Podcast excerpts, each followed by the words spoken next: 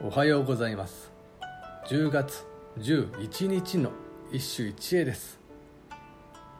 五千和歌集より「気の貫雪」「混むといいし程や過ぎぬる秋の野に誰松虫ぞ声の悲しき」混むといいし程や過ぎぬる。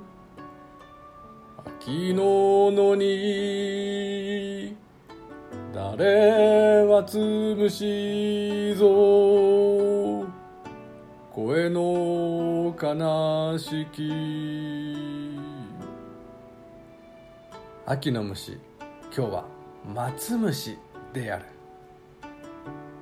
さてよく古典文学では今の松虫はスズムシを指し松虫こそが今のスズムシであると言われる。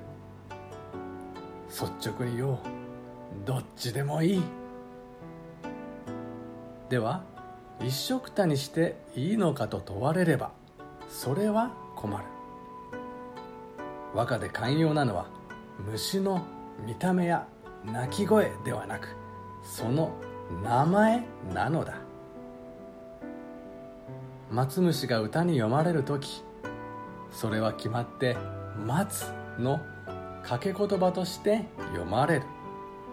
そこに虫の音に哀愁を寄せる孤独な人間をあてがえれば立派な秋の叙情歌の出来上がりだ。昨日今日と貫之の歌をご紹介したがどうだろう？いくら平安の技巧派とはいえそれは非常に素朴なものであった。